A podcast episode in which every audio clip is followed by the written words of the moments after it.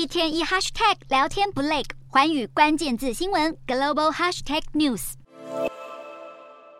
投资人静待美国五月 CPI 公布以及联准会六月利率政策决定。华尔街分析师预测，联准会维持利率不变的可能性高达八十趴。在此之前，美股延续上周涨势，苹果股价创历史新高，特斯拉连十二红，创下史上最长连涨纪录。美股四大指数全数收高，道琼指数大涨一百八十九点五五点，收三万四千零六十六点三三点；纳斯达克劲扬两百零二点七八点，收一万三千四百六十一点九二点；标普五百上涨四十点零。零七点，收四千三百三十八点九三点，非半指数上扬一百一十六点六九点，收三千六百四十一点六六点。欧洲股市方面，市场聚焦联准会与各国央行本周的最新利率决策，欧洲三大股市也全数收红。英国股市微涨八点三三点，收七千五百七十点六九点；德国股市大涨一百四十八点零三点，收一万六千零九十七点八七点；法国股市上扬三十七点二一点，收七千两百五十点三五点。以上就是今天的欧美股动态。